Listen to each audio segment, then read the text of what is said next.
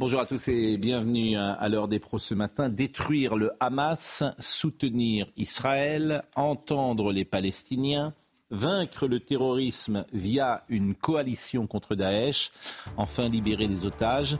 Il n'y a pas de en même temps dans le voyage d'Emmanuel Macron en Israël, en ce sens qu'il ne propose pas de solution contradictoire on peut détruire le Hamas sans oublier que les Palestiniens sont les premières victimes de cette dictature. Emmanuel Macron a perpétué hier la vision française des deux États sur euh, la terre euh, d'Israël. Évidemment, chaque mot euh, qui sort de la bouche du président de la République est entendu à l'aune des conséquences possibles sur, euh, le stade de, sur le sol de France. En ce sens, hier, Emmanuel Macron oscillait entre la politique étrangère et la politique intérieure. Le président a trouvé les mots justes, sans doute, et le ton adéquat même si euh, Vincent Herouet, qui est présent sur ce euh, plateau, ne partage pas tout à fait cette analyse et on pourra en parler ensemble. Merci Vincent d'être euh, avec nous et merci d'être à l'heure, si c'était possible. Vous êtes dans cette maison. Il est 9h01, Somaya Labidi pour les titres.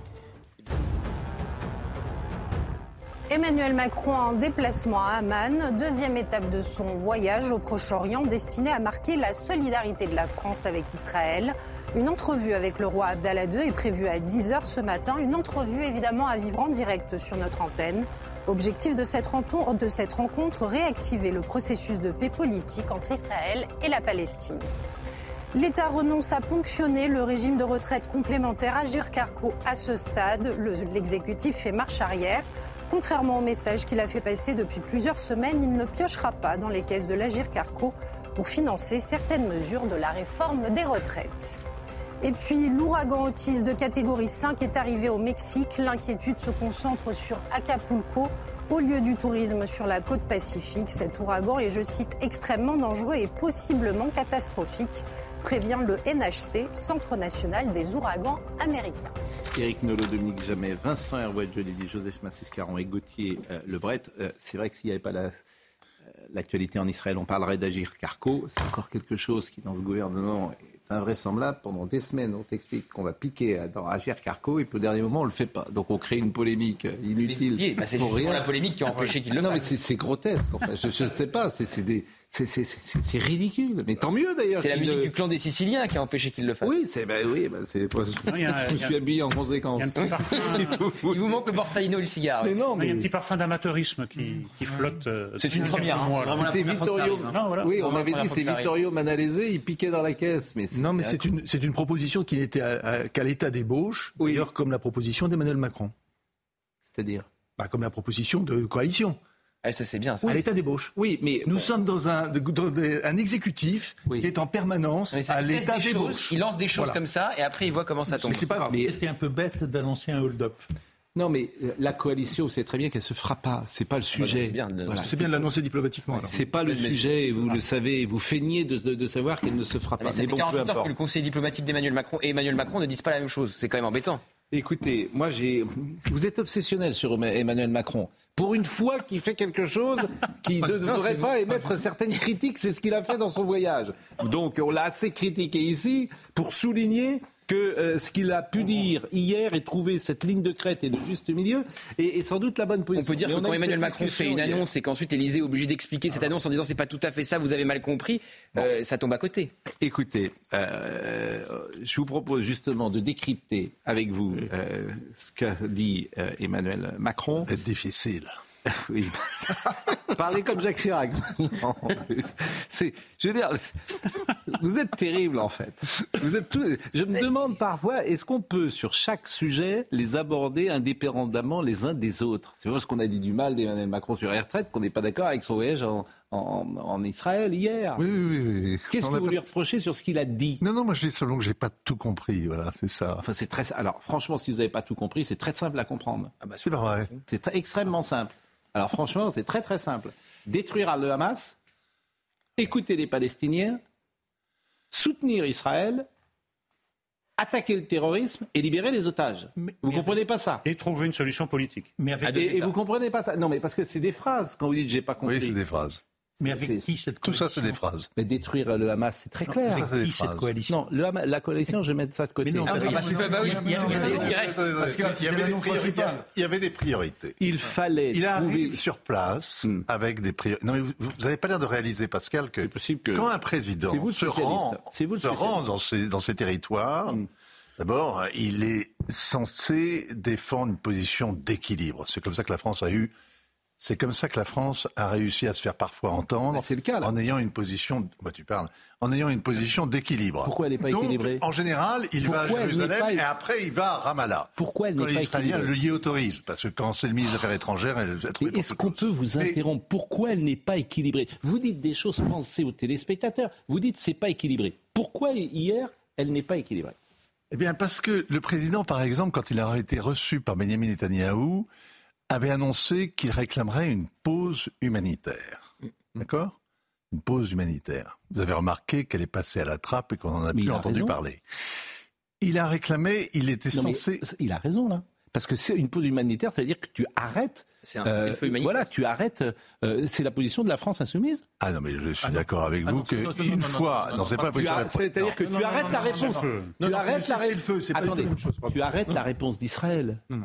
Si tu fais une Non, pause non, non, humanitaire, elle reviendra de pas. facto, vous le savez comme de moi. facto, quand tu fais une pause humanitaire, t'as beaucoup de mal après à reprendre la Bah, canonnade. bien sûr, bah, c'est ce que je vous Il dis. a raison. Bah, évidemment. Non, il y a une différence. Oh, pardon, il y a une différence. Désolé de. Non mais terminez sur l'équilibre, ça m'intéresse. humanitaire En quoi c'est pas équilibré? Parce que moi j'ai au contraire vu qu'un équilibre. Alors, Peut-être que je vois mal. J'ai au contraire vu que vous voyez les choses plutôt de Tel Aviv que de Ramallah. Mais si vous êtes un, un- un oriental, si vous êtes un arabe avec au cœur euh, la cause palestinienne, et je dis pas ça de manière narquoise parce que euh, la souffrance des Palestiniens, c'est quelque chose dans lequel se reconnaissent à peu près tous les Arabes. C'est comme ça. C'est comme ça. C'est pas vous qui l'avez décidé, ni moi. C'est pour ça Personne qu'ils veulent pas les mais c'est la réalité. C'est pour ça qu'ils veulent pas Même les accueillir très hypocrite. Donc vous trouvez Même que c'est sa position est hypocrite. plus Moi, la cause de la. Palestine.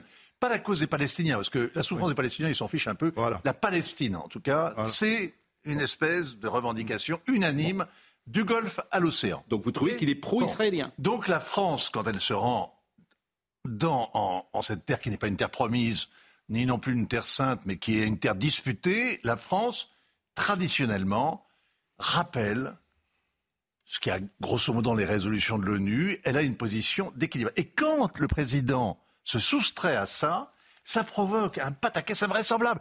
Chirac, s'empoignant avec les gardes frontières dans la Via de Lorossa à Jérusalem, le lendemain est acclamé comme le docteur Chirac à Ramallah.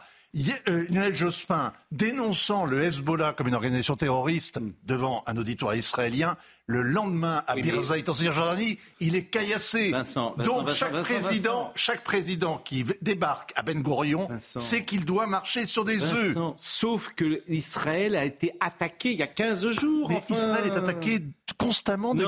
Non, non, non, non, pas, non, non, là vous Pas n'êtes pas. Franchement, non, mais non, attendez, non, non, non, non, non, non, l'horreur non, du non. crime qui a Non, été non, non, non, ça peut arriver depuis la Shoah. Non, non, non, mais arrêtez. L'horreur. désolé de vous le dire. Non, Non, mais on fait. Attendez. Oui. Attendez quand même. C'est des choses sérieuses. Il faut regarder les choses avec manière. Soit vous voulez jouer un rôle, soit vous faites de la figuration plus ou moins intelligente, soit vous voulez effectivement défendre la paix et essayer de faire avancer une solution politique, comme l'a prétendu avec beaucoup de prétention, beaucoup d'ambition en tout cas. L'Élysée, soit vous improvisez ou vous faites n'importe quoi. Et donc vous oubliez Je quand vous rencontrez, vous oubliez quand vous rencontrez le Premier ministre Netanyahou de parler de la situation des civils à Gaza, vous oubliez de parler de la perspective de paix, et vous imaginez un truc que personne n'a jamais pensé. À savoir, Daesh, c'est le Hamas, donc la coalition contre Daesh doit être une coalition contre Hamas. Et donc, Vincent, Et c'est, je veux dire, voilà. voilà, et que la parole circule. Bon, je, vous êtes, moi je suis pas très convaincu sur euh, le manque d'équilibre. en arabe. Je suis pas très convaincu par votre démonstration, mais, peut-être euh, Dominique Jamel l'est-il? Non. Non, non, je suis convaincu parce que dit Vincent Herouette. Le, euh, le président Macron a prononcé des paroles qui sont agréables à entendre, surtout pour certains. Il n'a pas préparé euh, son allocution. On croirait qu'il n'a pensé à rien. Il semble ignorer, il semble ignorer, Emmanuel Macron, qu'il y a des pays nombreux pour lesquels le Hamas est une organisation terroriste, mais qu'il y en a d'autres assez nombreux aussi pour qui c'est un mouvement de résistance. Alors il aurait dû préparer le terrain. Quand il va à Ramallah voir euh, Mahmoud Abbas, c'est très bien, ça, c'est une bonne chose. Mais Mahmoud Abbas, il ne peut pas désavouer le Hamas. Les Arabes ne les avouent pas le Hamas, ils sont pour le Hamas. C'est ça la difficulté. Ce qui est ennuyeux, c'est que la France n'est pas une puissance super dominante qui peut imposer des choses. Et ce qui est ennuyeux, c'est que le Conseil de sécurité n'existe plus et qu'il n'y a à l'heure actuelle aucune superpuissance ou puissance dominante qui puisse imposer un cessez-le-feu.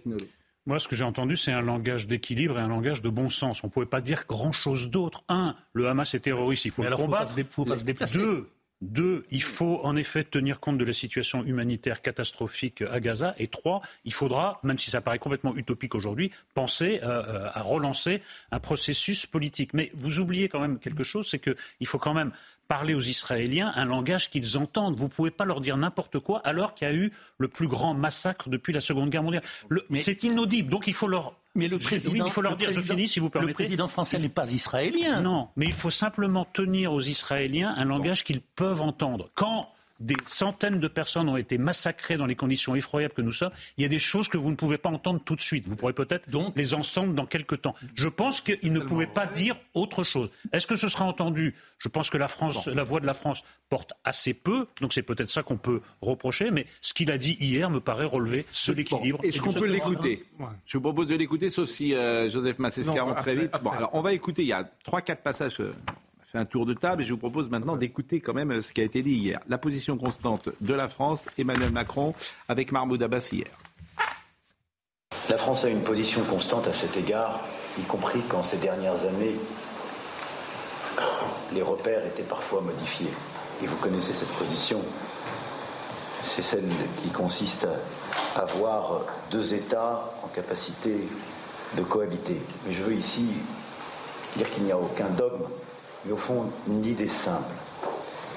Il n'y aura pas de paix durable s'il n'y a pas la reconnaissance du droit légitime du peuple palestinien à disposer d'un territoire et d'un État. Et il n'y aura pas de paix durable s'il n'y a pas la reconnaissance assumée de la part du peuple palestinien et de ses autorités d'un État d'Israël et de l'importance de son existence et de sa sécurité. Bon, moi j'ai le sentiment que c'est plutôt une position d'équilibre. J'ai le sentiment aussi qu'il fait de la politique intérieure, je vous l'ai dit, parce qu'il est très écouté en France. Et en revanche, ce qu'on peut peut-être lui reprocher, c'est de parler à Mahmoud Abbas parce qu'il est corrompu, parce que Mahmoud Abbas est complètement. Euh, euh, comment dire Pardon À qui on parle alors? On peut parler à personne. Mais alors, c'est deux morts vivants. C'est deux morts vivants. Vous savez, les Israéliens disent toujours on n'a pas d'interlocuteur que des Palestiniens. Ils ont raison d'ailleurs. La réalité, c'est que Emmanuel Macron fait des phrases, mais qu'il n'a pas d'interlocuteur. Benjamin Netanyahu est un mort-vivant, il est tout en noir, et on, on a l'impression qu'il porte son propre deuil. Et de l'autre côté, Mahmoud Abbas, et de temps en temps à Ramallah, il regarde temps à l'étranger. Et il est, il est mort, c'est un mort-vivant aussi. il ne parle pas à Mahmoud Abbas. Ah bon? Ah, non, vous le savez bien. Il ah, parle au monde, il parle à la France. Enfin, ne feignez pas de. Il parle pas précisément à M. Mahmoud Abbas. Ah, d'accord. Il répète, il répète ce qu'on répète depuis 30 ans. Oui. Hein, d'accord. Oui. Mahmoud Il a rajouté des choses. Il a rajouté des choses. J'ai beaucoup aimé quand le président Macron a expliqué à Mahmoud Abbas qu'il ne fallait pas confondre la cause palestinienne et le terrorisme. Il parlait à Abou Mazen, qui était le financier de cet homme eh noir, qui est l'homme qui a expliqué que le massacre des athlètes euh, israélien à Munich était un acte héroïque. ça, il l'a pas dit. ça, il l'a pas dit. Il y a 30 ans, il l'a dit. Il. Il y a écoutez mois encore. Mahmoud Abbas. Écoutez Mahmoud Abbas. Mais ça, vous avez raison. La seule chose qu'on peut lui reprocher, c'est d'aller lui parler. Vous avez parfaitement raison. Parce que c'est un homme corrompu. Pourquoi fait-il C'est pas ce qu'il a dit. Hein, Pourquoi est-ce qu'il va là-bas? Mais après, c'est à vous de le décrypter. Occupons-nous des otages, point barre. Bah, ça, cet argument s'entend. Alors écoutez en revanche euh, Mahmoud Abbas. Les événements qui ont lieu aujourd'hui sont de la responsabilité d'Israël, ainsi que tous les pays du monde qui ont encouragé les autorités d'occupation à poursuivre ces actes d'agression contre le peuple palestinien sans devoir un jour rendre des comptes. Au contraire, une couverture a été accordée à ces actes. La protection également sans prendre en considération l'histoire sanglante des autorités d'occupation et des gouvernements successifs. La position française euh, telle qu'elle est définie depuis le général de Gaulle. Il y a une conférence de presse très célèbre, on est en 1967, on est euh, juste après la guerre des six jours et le général de Gaulle est interrogé. Euh, c'est, ça dure un quart d'heure d'ailleurs, sa réponse qui est exceptionnelle d'intelligence, de précision, qui est une position française effectivement plutôt pro-arabe, tout cas comme ça que je... Équilibré. Non, plutôt pro-arabe. Plutôt pro-arabe. Pas... Et, et, même euh, avec des phrases euh, qu'on peut reprocher à De Gaulle. Euh, pas aujourd'hui. Qu'on ne supporterait pas aujourd'hui. Mais je ne vais pas vous montrer les 14 minutes, bien sûr. Mais le général De Gaulle fait un rappel historique explique comment l'État sioniste s'est construit entre les deux guerres mondiales, comment il a été installé après la Deuxième Guerre mondiale, et les craintes qui existaient que sur cette terre-là, euh, les populations s'affrontent pour la nuit des temps. C'est ce qu'il dit. Bon, écoutez euh, le général de Gaulle, on est en 67. On pouvait se demander, en effet, et on se demandait, même chez beaucoup de juifs, si l'implantation de cette communauté sur des terres qui avaient été acquises dans des conditions plus ou moins justifiables et au milieu des peuples arabes qui lui sont foncièrement hostiles, n'allait pas entraîner d'incessants, d'interminables frictions et conflits. Et certains même redoutaient que les Juifs, jusqu'alors dispersés, mais qui étaient restés ce qu'ils avaient été de tout temps, c'est-à-dire un peuple d'élite, sûr de lui-même, et dominateur. N'en viennent, une fois qu'ils seraient rassemblés dans le site de son ancienne grandeur, n'en viennent à changer en ambition ardente et conquérante les souhaits très émouvants qu'il formait depuis 19 siècles, l'an prochain à Jérusalem, Et c'est seulement 20 ans après la guerre. C'est assez intéressant d'écouter. Si vous permettez, je fais juste une petite parenthèse. Lui-même est un homme de son temps. Il y a une forme d'antisémitisme culturel, j'ai envie de dire aussi catholique, parfois catholique, qui existait. Ouais. Ah oui, qui existait. Je, me rappelle que jusqu'à Vatican II, euh, le, mm. les Juifs euh, attendez, mm. étaient désignés comme déicides. C'est pas rien. Mm. C'est pas rien. Hmm. Oui, enfin, non, mais c'est un homme de son temps de dire les Juifs euh, euh, de, un peuple sûr de lui et dominateur, c'est pas rien. Mais est-ce qu'on peut revenir juste une non, mais tout ce qu'on a retenu, ce qui est fascinant, c'est que on a retenu cette phrase-là, alors que le point de vue est tellement plus subtil. Mais bon, euh, de, de bah, Gaulle. Vous le direz tout à l'heure, mais que bon. Il y a, y, a, y a un élément qui est un élément qui a quand même changé depuis, depuis cette allocution, qui a changé c'est que les Palestiniens ont changé. Les Palestiniens auxquels avait affaire le général de Gaulle, c'était des Palestiniens qui étaient laïcs, pour la plupart d'entre eux, ceux qui avaient des responsabilités. C'était des Palestiniens, quand ils étaient laïcs, d'ailleurs, ils venaient, ils étaient chrétiens à l'origine, puisque c'est le parti Baas qui, en grande partie, avait, fondé les, les mouvements de résistance palestiniens. Tout cet élément-là a changé. Vous aviez des poètes, vous aviez des écrivains, tout ça a changé. Ça a changé. C'est-à-dire que les Palestiniens auxquels on parle, auxquels on a affaire aujourd'hui, ne sont plus les Palestiniens, pardonnez-moi, d'il y a 5 ans ou 10 ans. Ça, c'est différent. Il n'y a plus de laïcs. Parce que quand on parle d'épuration ethnique pour les Palestiniens, la première épuration ethnique, pardon, ça a été celle des laïcs et celle des chrétiens arabes, il faut le dire, des chrétiens palestiniens. Donc les, les Palestiniens ne sont plus les mêmes, il faut le dire avec force. Voilà. On connaît, on connaît par cœur depuis qu'elle a été prononcée la phrase sur le peuple d'élite, sur de lui et dominateur. Mais il y a une autre phrase de De Gaulle qui me paraît au moins aussi importante, c'est ça dure depuis 19 siècles. Et c'est parfaitement exact. C'est un, homme qui connaît l'histoire, il connaît la culture. Et deuxième observation, elle sera brève, rassurez-vous, il n'y a pas besoin de prendre l'avion pour prononcer des paroles qui portent. On lui aurait reproché le contraire, c'est ça qui est terrible dans la politique. S'il n'avait pas fait le déplacement. Mais on a même dit que c'était le dernier arrivé, qu'il arrivait après tous les autres, Biden, Mélanie, Rishi Sunak, etc. Et, vous pourriez me dire, vous pourriez me dire ce que vous avez retenu du voyage de Scholz? Oui.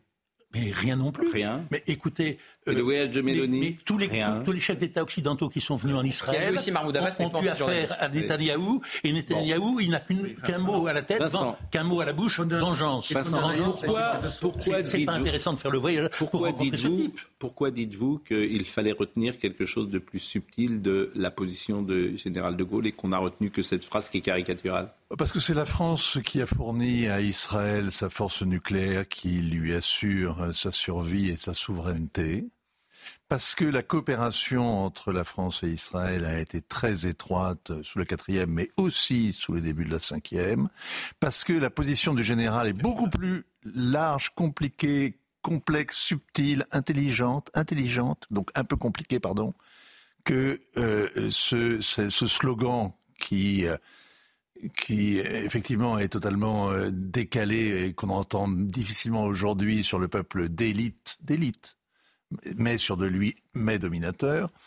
Euh, et donc, euh, voilà, De Gaulle, De Gaulle, c'est pas simplement ça, c'est pas simplement un espèce de petit crachat antisémite. Faut quand même pas exagérer. Hein. Pas dit évidemment ça du tout. Donc, mais je me permets de dire quelque chose parce que pour avoir écouté toute la conférence de presse, euh, Oui. le quart d'heure complet sur ce sujet-là, il dit que la Ve République a rompu les liens avec Israël par rapport à la Quatrième République. Pour euh, préciser ce que vous dites, les liens sont moins forts, dit-il. Il dit voilà, il y avait des intérêts sous la Quatrième République Mais qui étaient vous avez sûrement raison. Bah, c'est ce qu'il dit. J'ai- un souvenir loin. C'est ce qu'il dit lui. Hein.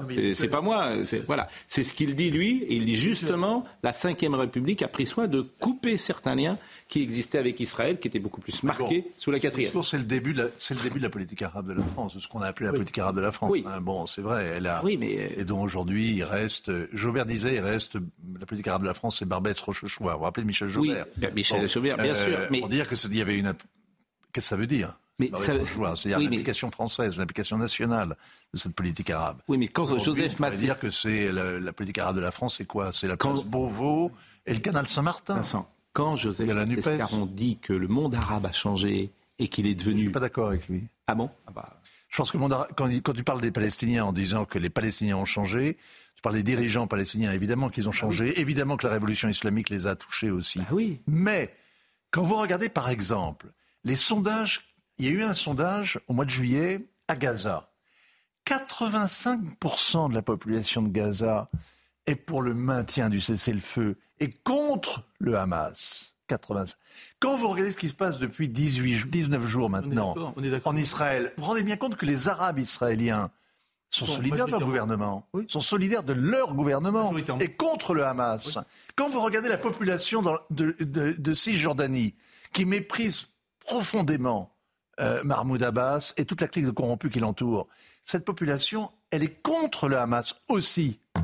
Donc, vous ne pouvez pas dire que les Palestiniens ont, Non, ce que je se veux. sont ralliés comme des, comme des passes d'aran. Qu'est-ce que ça change? Le Hamas, c'est un mouvement qui se revendique C'est ceux qui dirigent. C'est eux D'accord, qui dirigent. d'accord. On va Les marquer. dirigeants palestiniens ont changé, pas les Oui, Palestiniens forcément. Vincent, on va marquer une pause. C'est avec eux qu'on doit faire, Vincent. On va marquer une pause. Mais c'est vrai qu'il me semble que quand Nasser se de moque des frères musulmans, quand Nasser se moque des frères musulmans et que toutes les oui. femmes ne portent pas le voile, il me semble que le monde arabe a changé. Ah oui, oui, et qu'aujourd'hui, il est devenu sûr. islamisé. Il y a eu la révolution à Téhéran, tout le Ah oui, sait. mais c'est Ce qui a changé les qui choses quand même. Ce que je veux dire, ce que je veux dire, c'est que les Palestiniens des territoires et de Gaza sont aussi les otages d'une classe politique absolument lamentable. La pause. La pause, la pause, la pause. Rien. La pause, ne répondez pas, Dominique. Je suis désolé. La pause, on est déjà en retard. Somaya Labidi nous rappelle les titres à 9h30. La guerre entre Israël et le Hamas, je cite, affecte déjà les économies régionales, alerte le Fonds monétaire international. Regardez les pays voisins, l'Égypte, le Liban, la Jordanie, où les impacts sont déjà visibles, a déclaré la chef du FMI devant un forum d'investisseurs à Riyad, en Arabie saoudite. Le Sénat vote contre une répartition des médecins pour lutter contre les déserts médicaux et tout comme les députés, les sénateurs ont rejeté plusieurs mesures visant à réguler leur installation. C'était la principale crainte des praticiens qui a beaucoup fait débat au Parlement. Et puis un pilote d'Alaska Airlines face à la justice américaine après avoir essayé de couper les moteurs d'un avion en plein vol dimanche. Il a été maîtrisé par l'équipage avant un atterrissage d'urgence vers Portland dans l'Oregon. Selon des documents judiciaires rendus publics, l'homme était sous l'emprise de champignons halluci- hallucinogènes. On va essayer de décrypter, surtout de comprendre Emmanuel Macron, et on va en l'entendre sur la coalition. Et ce qui est intéressant, Vincent Herouet, c'est que vous nous dites, il est arrivé pour voir euh, Benjamin Netanyahou, il ne voulait pas du tout parler de cela, il voulait lui dire euh, pause humanitaire Et et, décolonisation. C'est ce Arrête que- la colonisation. Et arrête la, bon, voilà, arrête la décolonisation. Et il ressort euh, de de- du bureau de M. Netanyahou et avec Un truc à la main. Ouais, Un truc. bon, alors, écoutons d'abord euh, ce qu'il a dit sur, euh, sur Daesh et décryptons et vous me direz pourquoi il a changé d'avis. Si tant est qu'il ait changé d'avis, comment vous savez qu'il a changé d'avis? La France est engagée aujourd'hui dans une coalition pour lutter contre Daesh avec plusieurs autres partenaires, des dizaines. Elle le fait activement.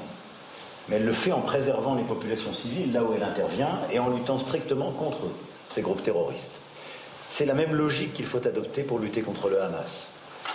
Et je souhaite que nous puissions travailler ardemment avec l'ensemble de nos alliés, mais aussi avec tous les partenaires de la région, pour qu'une telle coalition contre le terrorisme puisse se monter, qui inclut le Hamas et qui permette de cibler les terroristes, de partager les informations entre les services de renseignement et d'intelligence, de cibler les profils, de procéder aux sanctions requises de manière précise, sans jamais menacer les populations civiles. Il avait dit la même chose le matin euh, avec euh, Benjamin Netanyahu, là il était avec Mahmoud Abbas, mais en quoi ce qu'il dit pose-t-il problème? Je trouve ça plutôt euh, intelligent de, de faire une coalition et, de pouvoir mélanger les informations. Alors reprenons. Il rentre dans le bureau de, de, de Benjamin Netanyahou avec deux idées qui ont été annoncées par son entourage quand il était à Paris. Hein Donc qui a été urbi et torbi annoncé. L'idée qu'il va demander à Benjamin Netanyahou l'arrêt de la colonisation et l'idée qu'il faut une pause humanitaire à Gaza. Les deux, ces deux lignes-là disparaissent quand il sort du bureau de Benjamin Netanyahou et qu'il fait une conférence de presse avec lui. En revanche, il exhibe ce truc, ce machin, ce gadget, cette idée nouvelle à savoir bien ou Daesh. Attendez, mais non, est-ce que c'est bien ou pas De quoi C'est pas moi d'en juger. Est-ce que c'est bien ou pas qu'il ait laissé tomber ces deux pistes-là Il n'y a que ça qui m'intéresse. Est-ce que vous trouvez que c'est une bonne chose? Non. Donc, fallait une pause humanitaire selon vous? Non, c'est pas ça. C'est que vous devez être cohérent quand vous êtes un chef d'État, que vous avez annoncé une ligne politique, vous devez la tenir. Non, c'est que c'est conseiller, vous dites c'est conseiller, c'est conseiller, il parle de... quoi J'arrête de faire ça. Il faut, il faut, il faut un brief à tout le monde. Il parle pas, bah oui, il faut un brief à la presse. La presse est au courant. Le, le Benjamin Netanyahou ne va pas l'accueillir. S'il avait annoncé, s'il avait annoncé à Paris, Daesh, c'est le Hamas. Et d'ailleurs, la coalition contre Daesh va être une coalition contre, contre le Hamas. Mais je peux vous assurer, je peux vous assurer que Benjamin Netanyahou aurait été au pied de la passerelle pour l'accueillir. Vous faites de la cuisine entre vous et vous ne pensez pas aux téléspectateurs, je vous assure. On dirait vraiment que... Alors, je vous pose une question simple. Est-ce que, selon vous, il a eu raison de ne pas euh, demander une pause humanitaire? C'est très simple comme question. Est-ce qu'il a raison? Demander une pause humanitaire comme il l'avait annoncé est une erreur si vous pensez qu'il faut continuer à combattre le Hamas pour l'écraser, parce que quand vous faites une pause humanitaire c'est terminé. Vous pouvez pas recommencer les bombardements après. Donc la pause humanitaire, c'est un. Changer peut-être d'avis. Elisabeth Borne à la tribune de l'Assemblée nationale parle de trêve ah humanitaire lundi. C'est pas le problème. Il y a des Pentecôtes. D'accord. Non mais c'est pas. Je vous assure, ce n'est pas le problème. Le problème, c'est ce qu'il a dit hier. Est-ce que Éric Nolot. Est-ce que le message qu'il fallait porter par le président de la République, c'est il y a d'un côté l'Occident, tout l'Occident, et de l'autre côté tout le monde arabe? Il est en train de dire nous avons des intérêts communs, nous, la France, l'Occident, avec certains pays arabes. Demandez-vous pourquoi les Égyptiens ne veulent pas accueillir à bras ouverts tous les Gazaouis? Ben, ils ne veulent pas accueillir les terroristes du Hamas dans le flot de, réfugiés. Pourquoi les, pays, pourquoi les pays arabes ne, pourquoi les pays arabes ne veulent pas accueillir euh, euh, les, les Palestiniens? Parce qu'ils ne veulent pas importer le terrorisme sur leur territoire. Il y a donc quelques objectifs communs entre nous et des pays on a tout arabes. Dit. On a tout dit sur ce sujet. Et euh, on a tout dit, on a tout dit. non, non, non, non, on a tout dit. Ah on est déjà très en retard, donc il y a plein de choses. qui n'avaient pas été dit. Alors dites ce que vous voulez. Il arrive à Emmanuel Macron de dire à ses interlocuteurs ce qu'ils ont envie d'entendre. Ça lui est arrivé, ça lui arrivera de nouveau. C'est pas la. Pardonnez-moi, ah. ce n'est pas la. Est-ce que vous êtes d'accord pour la pause humanitaire avec ce qu'il a dit hier Oui ou non? Et en fait, vous êtes d'accord. Donc vous êtes tellement obsessionnel sur Emmanuel Macron qu'au lieu de dire oui, il a eu raison de dire ça, vous êtes en train de m'expliquer que ses conseillers avaient dit le contraire la veille. Bah, c'est intéressant. Bah, c'est intéressant, c'est une information. Je suis bah, une information. Pour dire que la seule position sage à l'heure actuelle serait de revenir à cette fameuse idée enterrée de paix juste et durable. Pas de parler de bombardement, de coalition, etc. Ça n'arrange rien. Bon, avançons. euh, avec euh, Sébastien Lebedzik, un journaliste d'Europe 1, qui était euh, hier, avant-hier plus exactement, qui a assisté à une conférence de presse absolument abominable, où on a montré les exactions, les horreurs, les monstruosités dans une conférence de presse, c'est Saal qui a montré ce qui s'était passé au moment de la rêve partie. Il était présent, il a vu ces images et il témoigne. On a vu des choses qui sont euh, difficilement euh, descriptibles. Hein. C'est vrai que déjà, il y a eu une longue introduction avant qu'on puisse voir ces, ces images, ce film de, de 45 minutes. Euh, un général de l'armée israélienne nous a expliqué qu'on allait voir des choses terribles, mais qu'ils avaient longtemps hésité avant de nous les montrer, mais qu'il fallait absolument que le monde sache ce qui s'est passé. Ce film de 45 minutes, c'était absolument effrayant quand, quand la diffusion a commencé. il y avait un, silence de mort dans la salle. On était plus d'une centaine de, de journalistes étrangers et on était euh, accrochés à nos fauteuils. Il y a des gens qui, des, journalistes qui, euh, qui avaient les, larmes aux yeux, qui criaient non, c'est pas possible. Euh, certains baissaient les yeux. Moi-même, j'ai détourné le regard plusieurs fois tellement c'était absolument terrifiant ce que je voyais. D'autres sont sortis. Donc ça a été vraiment un résumé de cette journée du 7 octobre, mais de façon absolument terrible par le biais de, ces, de ces caméras vidéo. Ça, c'est le premier passage. Deuxième passage, il raconte qu'un un homme qui est en train de tuer des euh, Israéliens et qui appelle sa mère quand on les voit sur ces images, ils crient en permanence, ils hurlent euh, leur joie. Il y a même une scène absolument euh, terrifiante où un de ces terroristes euh, appelle pendant le massacre sa famille à Gaza. Il appelle sa mère et, son père avec son, téléphone et il hurle, il dit Je viens de tuer, papa, maman, je viens de tuer dix juifs de mes propres mains. allumez votre téléphone, ouvrez l'application WhatsApp, je veux absolument vous montrer ce que je viens de faire. Et ses parents hurlaient de, joie derrière. Il lui disait C'est formidable, tu es un héros, euh, reviens vite à la maison. Et euh, donc voilà, ça vous montre à quel point ils étaient transportés par par la haine et, ils avaient besoin de montrer ces images aussi pour pour témoigner de la, cruauté, puisqu'ils avaient une sorte de, mission. On a retrouvé sur eux effectivement des, des ordres de mission où on leur demandait de commettre des actes les plus effroyables possibles. Et le troisième passage, il parle des corps suppliciés.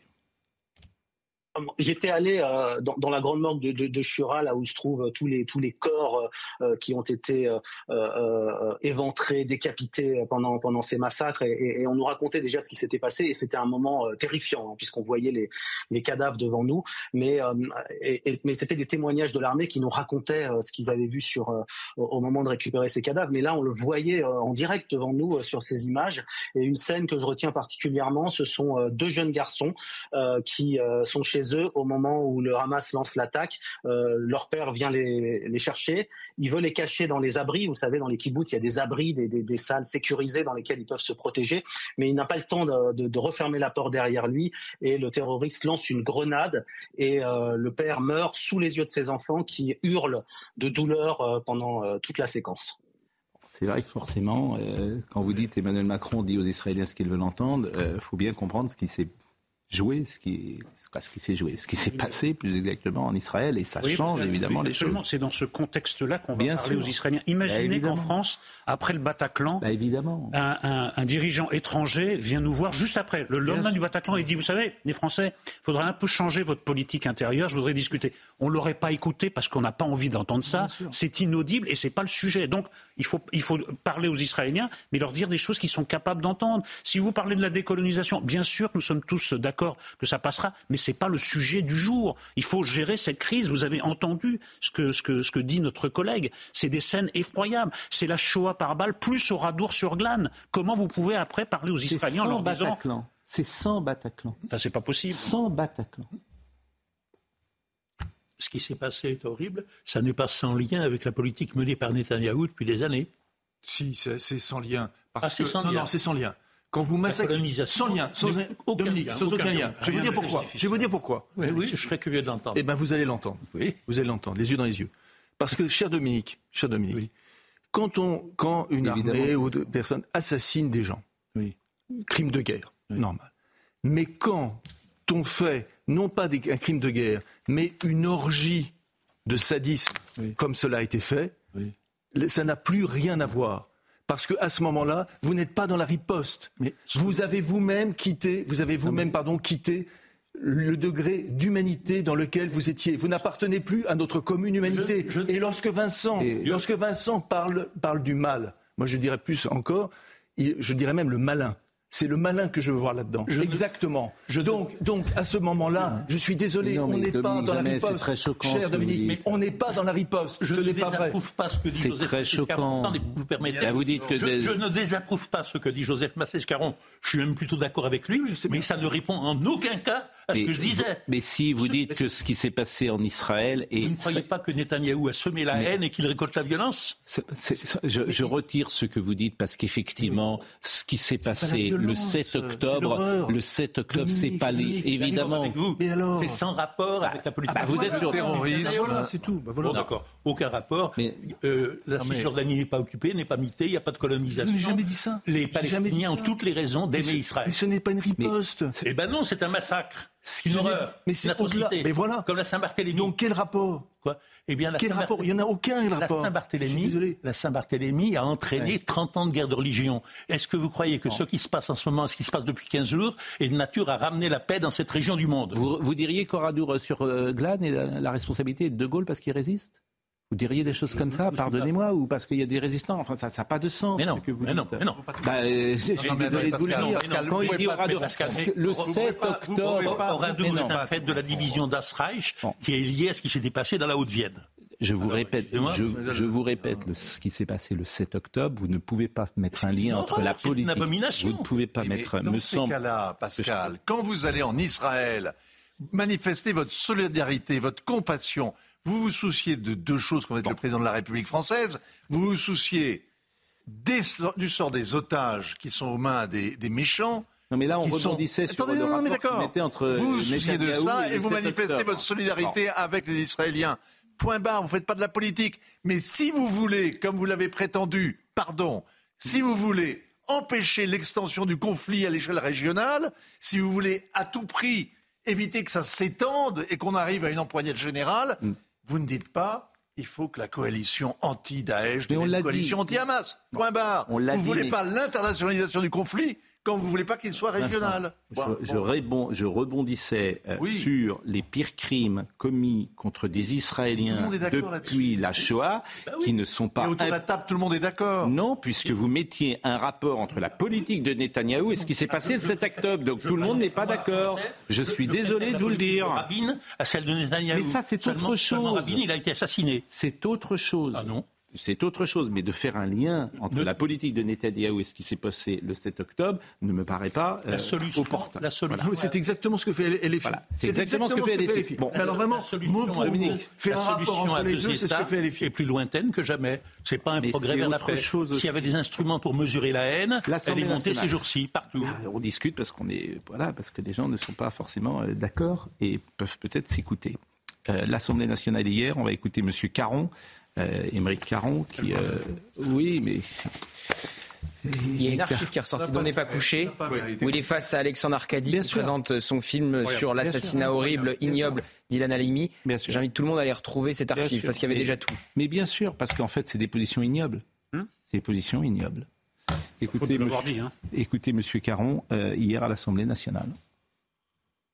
Le 7 octobre dernier, le Hamas s'est rendu coupable de crimes ignobles contre des civils israéliens. Plus de 1400 personnes, dont des enfants, ont été tuées dans des circonstances qui suscitent l'effroi, l'indignation, le dégoût. Aux crimes de guerre du Hamas répondent aujourd'hui les crimes de guerre de l'armée israélienne. Selon les sources palestiniennes, les bombardements sur Gaza ont déjà fait près de 6000 morts, en grande majorité des civils, parmi lesquels 2400 enfants. Pourtant, on a l'impression d'un deux poids, deux mesures dans l'indignation. Dans cette Assemblée, des voix manquent encore pour dénoncer le sort subi en ce moment même par les Palestiniens, comme si une vie palestinienne valait moins qu'une vie israélienne. Depuis 17 jours, la France insoumise montre son vrai visage, celui de l'indignité, celui de l'indignité de pouvoir nommer ce qu'est véritablement le Hamas, c'est-à-dire un mouvement terroriste. Aucune cause, monsieur le député Caron, aucune cause ne justifie que l'on assassine, que l'on décapite, que l'on brûle des hommes, des femmes, des enfants et des bébés. C'est ça la réalité. La position de la France, monsieur le député, est très claire. Elle a été rappelée par le président de la République, elle a été rappelée par la première ministre, elle a été rappelée par par la ministre de l'Europe et des Affaires étrangères, qui est aujourd'hui encore au Conseil de sécurité à l'ONU.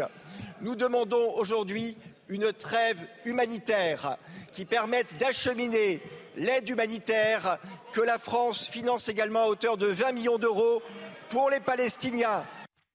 Vous avez vu les rires de Sofia Chikiro Ça m'amuse. C'est bien. Ça en dit long quand même. de toute façon, même au sein de la France insoumise, il y a une fracture. C'est pas au sein de la NUPES hein, seulement, c'est au sein de la France insoumise.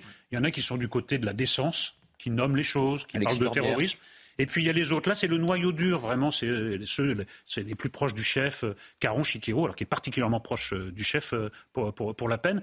Et franchement, on est, on est indigné, on est, on est révolté d'entendre le discours, de voir l'attitude de Mme Chikiro, que ça fait rire quand on, on, évoque des, des, des, crimes effroyables. Ça la fait rire. Donc en fait, ces gens-là ne s'intéressent à rien qu'à la pêche au vote. En fait, c'est leur seule boussole. Je crois qu'ils veulent le chaos. Oui, c'est sûr. C'est les, deux. C'est pas la même chose. Mais ah, c'est pas dit que ça, soit. Les deux, si c'est pas, la même chose. C'est-à-dire qu'ils veulent le chaos. C'est un lambertiste au départ. Euh... Absolument. Ils veulent plus. Voilà. Ils, veulent la révolution. Les gens qui pensent que c'est une question de sociologie électorale sont totalement à côté de la plaque. Parce qu'elle a raison. C'est ils veulent le chaos. Non, non, non. C'est terminé. C'est terminé. C'est terminé. Ils veulent le chaos. Ils veulent le pouvoir, mais par le chaos. Ils veulent la révolution. Voilà. Ils veulent 1793. Euh, Mélenchon a dit nous a manqué 600 000 voix. S'il n'arrive pas à obtenir les 600 000 voix, en effet, il obtiendra 400 000. Il obtiendra le pouvoir par le chaos. Mais ils essayent les deux. C'est qui est terrible. Mm. Il y a une forme de duplicité qui est tout à fait. Oui, mais plus maintenant, parce que c'est sans doute contre-productif électoralement. Peut-être, peut-être. Vous savez. Donc là, c'est vraiment le chaos. Je pense qu'ils cherchent même la pêche Ce que, ce que Juste avant Israël, il y a plusieurs sondages et l'attaque terroriste du Hamas, il y a plusieurs sondages qui mm. ont été faits. On avait déjà eu l'épisode des retraites, l'épisode des émeutes. Dans tous les cas de figure, sauf si Édouard Philippe était le mm. candidat macroniste, Jean-Luc Mélenchon accédait au second tour face à Marine Le Pen. Dans tous les cas de figure, sauf si vous avez Édouard Philippe. Donc c'est même pas certain que ça soit un suicide électoral. Il faut vraiment être très précautionneux quand on dit ça. trois ans avant, on va se méfier. Bah, les manifestations palestiniennes, pour rebondir, pour rebondir ce que disait tout à l'heure euh, Éric Nolot, et voyez une manif pro-palestinienne, euh, il ne me semble pas qu'on défende forcément la population palestinienne dans les manifs pro-palestiniennes, il me semble qu'on est plus aligné sur la position du Hamas bien souvent. ils ne défendent pas les Palestiniens, ils défendent la Palestine. Ils défendent une idéologie, ils défendent une idée, un concept. Les Palestiniens, le sort des Palestiniens, tout le monde s'en fiche, hein. franchement, réellement. Bon. Notamment parmi les gens qui brandissent leur drapeau. Bon, écoutez, euh, voyons le sujet d'Augustin Donadieu. Euh, C'était à Nantes hier. Une manifestation pour un cessez-le-feu au Proche-Orient à l'appel des organisations syndicales. Dans les rues de Nantes hier, ils étaient quelques centaines à battre le pavé. C'est notre devoir en fait, c'est la moindre des choses. Euh, de venir soutenir en fait nos frères palestiniens dans les, dans les manifestations, c'est parce que c'est la seule chose qu'on puisse faire aujourd'hui.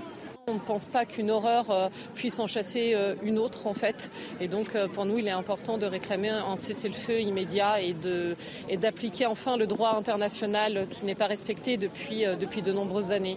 Parmi les manifestants, l'appel au cessez-le-feu est majoritaire, mais certains d'entre eux vont plus loin. On a pu lire par exemple sur une pancarte Non à la complicité de la France sur le dos des Palestiniens. Des manifestants qui dénoncent également la politique israélienne. Je condamne qu'on s'attaque à des civils, quels qu'ils soient.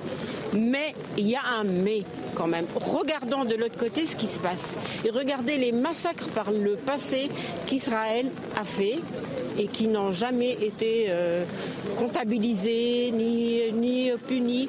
Euh, c'est trop d'asymétrie. La manifestation, autorisée par le tribunal administratif, s'est déroulée dans le calme. En revanche, le rassemblement prévu samedi à Vannes a lui été interdit par la préfecture. Il y a Bernard Vanin qui est un secrétaire FSU de la région qui justifiait sa présence sur le terrain. Écoutez. Nous, on réclame un cessez-le-feu immédiat, une paix durable. Et comme on défend les salariés, euh, on va dire de tous les pays, hein, on a quand même une, une fonction internationaliste. Et ben, notre place, elle est ici avec euh, les associations, avec les partis politiques, parce que ben, le conflit doit, doit cesser euh, le plus rapidement possible. Nous, on est surtout là aussi pour la protection des populations civiles, qu'elles soient palestiniennes ou, israéliennes. Donc c'est pour ça qu'on attend aussi que le président de la République prenne une position très claire pour les Palestiniens et les Palestiniennes et n'en reste pas déclaration du jour qui nous pose problème parce que l'équilibre que portait la France avant a été rompu aujourd'hui. Donc on est aussi là pour lui rappeler qu'il y a deux peuples, les deux peuples souffrent et les deux peuples attendent une solution pacifique. Je rappelle que cette manifestation était à l'initiative de la Fédération syndicale unitaire, FSU, qui est le principal syndicat d'enseignants en France. Je ne sais pas si c'est aux enseignants de, de, manifester hier pour la cause palestinienne ou pour la cause du Hamas. Une profession qui paye un lourd tribut au terrorisme, donc c'est un peu burlesque. Enfin bon, bon. mais euh, c'est aussi intéressant parce que ça montre euh, l'État. Euh, c'est le premier syndicat des profs. Hein, mais quand les, quand les Gazaouis se sont soulevés, je pense sous contrôle de Vincent, se sont soulevés contre le Hamas et se sont fait réprimer par le Hamas, ces gens-là étaient où? Où est-ce qu'ils étaient D'ailleurs, vous pouvez élargir, vous pouvez élargir votre réflexion. Il y a, euh, il y a des millions de morts au Yémen. Bien Ils sont des Arabes hein, aussi. Tout le monde s'en fiche éperdument. On les a vus où, les, ces gens-là?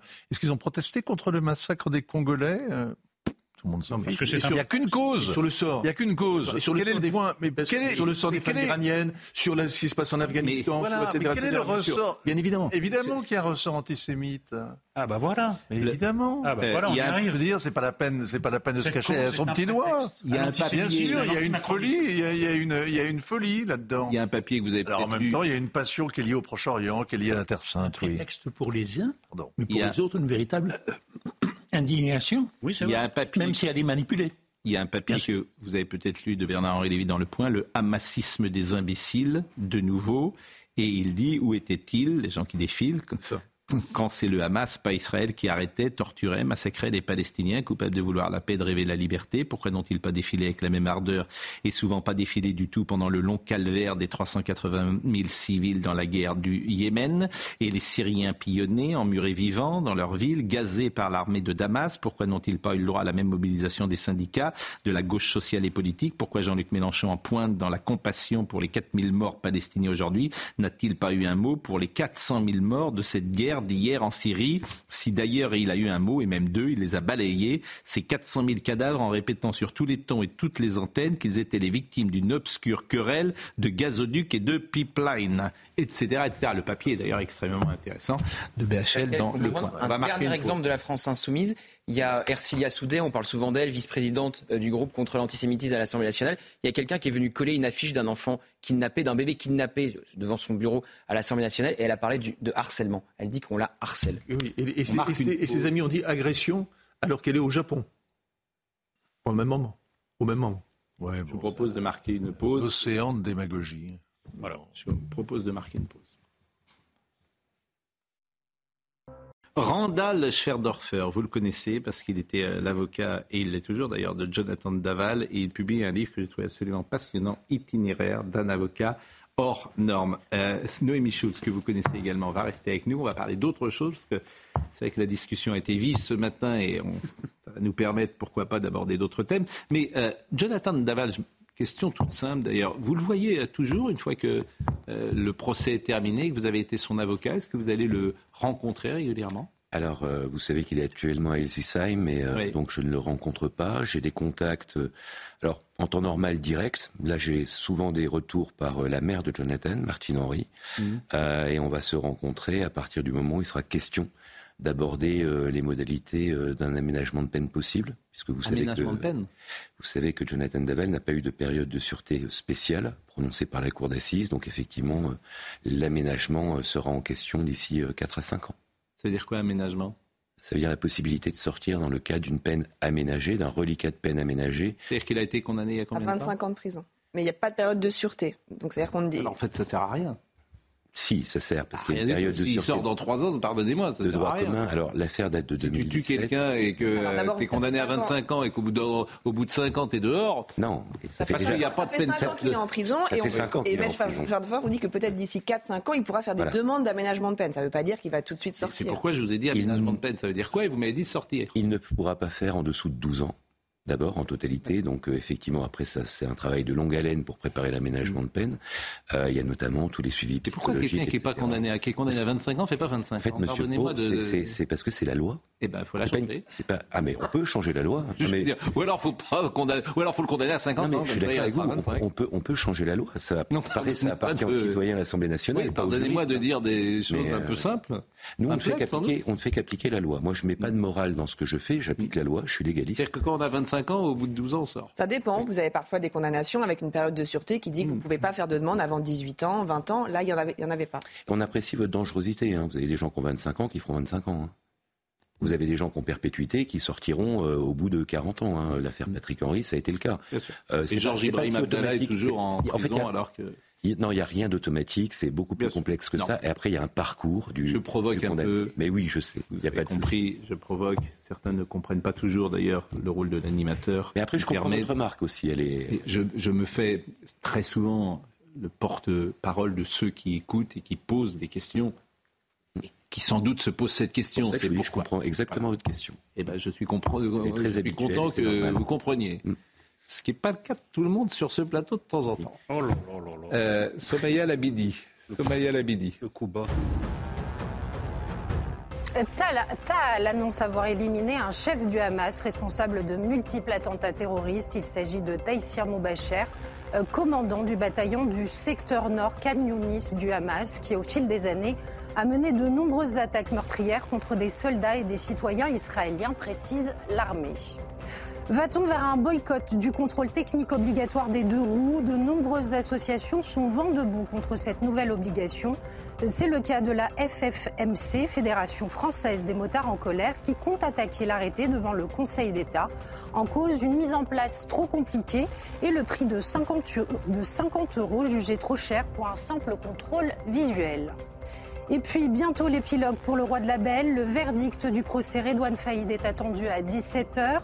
J'ai bousillé des vies, c'est une erreur de ma part. Voilà les derniers mots de l'accusé face au juge de la cour d'assises. Le ministère public a requis 22 ans de prison à l'encontre de l'ancien braqueur, jugé pour s'être évadé du centre pénitentiaire de Réau le 1er juillet 2017. Noémie Schultz, que vous connaissez, a lu ce livre bien évidemment, et je trouve ce livre vraiment passionnant, parce que vous dites les choses et c'est intéressant euh, aujourd'hui, les gens qui s'expriment au plus près de ce qu'ils pensent. Je constate surtout, écrivez-vous, que la morale est rentrée en force depuis quelques années dans les cours d'assises. Il y a une influence extrêmement toxique liée au mouvement MeToo MeToo, ce n'est pas la libération de la parole de la femme, c'est l'hystérisation de la parole de la femme. Déjà, le mot hystérisation, aujourd'hui, il est imprononçable dans l'espace public. Et une parole qui s'arroge le droit à toutes les violences quand elle pointe du doigt un homme désigné en dehors de tout cadre judiciaire comme agresseur. Aujourd'hui, très clairement, être un homme est en soi un danger face à certaines femmes qui, sans aucun état d'âme et pour des raisons diverses, peuvent de façon extrêmement facile et sans risque détruire un homme parce qu'il est homme. Tout à fait d'accord avec ce que j'écris. Je le pense, c'est ce que je suis. Euh, vous avez le cas récent, euh, par exemple, de Gérard Depardieu. Quoi que dise Gérard Depardieu, il est déjà condamné. Il est condamné parce qu'on l'a pointé du doigt. Parce que sur des plateaux de télévision, euh, certains chroniqueurs n'hésitent pas à dire elles sont plusieurs à l'accuser, donc il est coupable. Il n'y a pas besoin de procès. On a vu que cet homme, lorsqu'il envoie une lettre, enfin, il essaye de communiquer sur son innocence, on ne l'écoute pas. On remet même en cause son droit à s'exprimer. Nous, on l'a cité cette lettre et on l'a écoutée. Oui, mais euh, vous n'êtes pas beaucoup, euh, et ça a été difficile d'ailleurs, j'ai suivi. Euh, ce, qui est, insupportable, c'était violation de la présomption d'innocence. vous aviez raison sur un plateau, vous disiez, mais plus on est connu, plus on est fragile. Ben oui, c'est vrai. Regardez, je cite hein, le nom de, de, toute une liste de personnes qui ont été pointées, désignées du doigt, comme déjà coupables d'avance, sans aucune condamnation sans aucune enquête, sans aucune procédure.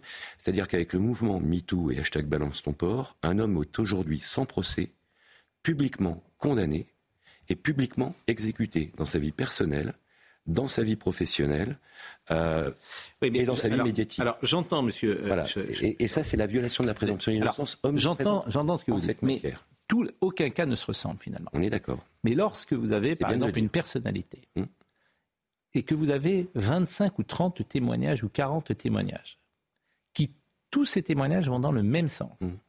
Que ces témoignages aujourd'hui ne peuvent pas être exploités par la justice parce, qu'il y a la présomption d'innocence. Non, parce qu'il y a la prescription. Prescription. Présomption d'innocence. Prescription. Excusez-moi. Prescription. Non, non, c'est ça. Pardonnez-moi. Prescription. Et qu'il y en a 25 ou 30. Bon, forcément, celui dont on parle, euh, l'avis que je me fais en lisant cela, je citerai personne, hein, bien sûr, mais je me dis, manifestement, euh, cette personne s'est mal conduite. Il y a 40 témoignages, c'est pas un, c'est pas deux, c'est 40. Donc, cette personne, il y a quelque chose de moral, d'une certaine manière, qu'elle puisse, euh, que, la que, la société puisse le, sanctionner en, le mettant à l'écart de la société. en tout cas. C'est vrai que c'est des témoignages de femmes qui, pendant des années, n'ont rien dit parce qu'elles n'auraient pas pu être entendues. Et que ça, c'est une réalité. Euh, non, je pense pas. Je pense qu'avant MeToo, avant 2017, on entendait euh, les femmes quand elles déposaient plainte pour viol. On les écoutait pas. C'est pas vrai. Il y a beaucoup de femmes qui racontent que quand elles se sont confiées à leur ça pour la justice, je peux vous assurer que des prostituées. Non, mais c'était la société. Elles n'allaient pas voir la justice parce que c'était la société qu'elle ne serait pas entendue. Je, trouve toujours étonnant les, collectifs ou les, gens qui vont déposer plainte ou qui, se, qui, déposent plainte dans la presse, d'ailleurs souvent, hein, euh, même pas devant un procureur ou devant un, policier. Mm. Euh, euh, et puis ensuite, on nous oppose le chiffre pour, pour faire une preuve, comme si le, le nombre de plaignantes faisait la preuve de la mm. culpabilité. Ça, c'est extrêmement dangereux. les motivations peuvent être diverses. Et puis, deuxièmement, moi, je vous dirais simplement une chose, c'est pas parce que cinq personnes accusent que c'est vrai. Non, c'est pas cinq, c'est 40. Quand je dis 40, j'ai pris volontairement un exemple. Euh, je pense à. Vous avez dit quelque chose de très intéressant. 5, c'est pas la même chose que 40. C'est pas parce que quelqu'un s'est mal conduit. C'est pour ça que je parle de la mort. Quand je dis mal conduit, on va au-delà. Non. Moi, moi, ce qui m'intéresse, c'est est-ce qu'il y a une infraction pénale ou pas. Bah. Est-ce que, par exemple, la personne n'a pas respecté le consentement? Ça, c'est une infraction pénale. Bah, dans le cas auquel je pense, la réponse est oui. Si la personne est un goujat, oui, mais il faut le démontrer. Pas un goujat, mais il faut le démontrer. Je, je, le dis dans. Mais tu peux pas le démontrer, seulement. Mais, mais attendez, une parole qui est une accusation n'est pas une preuve. Et vous vous rendez compte, la dangerosité, c'est que si on multiplie, s'il y a deux, trois, quatre plaignants, alors on dit, bah, c'est une preuve, et vous ne pouvez plus vous défendre. Et je ne connais pas les motivations de, ces femmes-là. Je ne connais pas d'ailleurs leur, leur, témoignage. Je sais simplement qu'au travers des affaires criminelles qu'on traite, et j'en mmh. parle de ces affaires criminelles, mmh. on a des gens qui ont déjà été accusés dans les mêmes conditions, y compris avec de très nombreuses accusations, et qui, le, récent footballeur qui a été acquitté sur sept accusations euh, en sept accusations, vous vous rendez compte, on lui a dit, mais elles sont sept à vous accuser, monsieur, donc mmh. c'est forcément vrai. Mais non, bien sûr que non. il faut enquêter, il faut instruire, il faut contre-interroger toutes ces personnes, et ce n'est qu'à l'issue d'un processus judiciaire et d'un procès. C'est là-dessus où j'attire l'attention d'un procès, non pas médiatique, non pas public, mais judiciaire, qu'on peut dire si la personne est coupable. Et vous voyez aujourd'hui le danger de la morale, c'est que même quelqu'un d'acquitté reste dans l'opinion publique encore coupable. Je pense à Luc Besson, vous, avez parfaitement raison, qui est acquitté aujourd'hui. Et Luc Besson, je sais que dans certaines rédactions, il devait faire par exemple la une d'un magazine récemment, mm. et euh, magazine féminin, mm. je ne citerai pas, et euh, il y a eu une conférence de rédaction et les femmes euh, autour de la table, quoi, certaines femmes autour de la table ont dit non, Luc Besson, et c'est effectivement. Mais quand vous dites, que c'est insulter quelque part la justice de dire qu'on n'écoutait pas ces femmes, on sait maintenant que pendant des années, y compris dans les commissariats, vous le disiez, on n'entendait pas et que c'était compliqué de venir porter plainte, de venir dénoncer certains faits. Je, je, crois que la, société a beaucoup évolué sur, sur la prise en, compte de la parole des femmes et des femmes victimes. La société s'est aussi euh, un peu hystérisée là-dessus, c'est-à-dire qu'aujourd'hui, euh, les hommes, et j'en parle, ne sont pas traités comme les femmes. Quand une femme accuse un homme de violence, il y a immédiatement des mesures provisoires qui sont prises.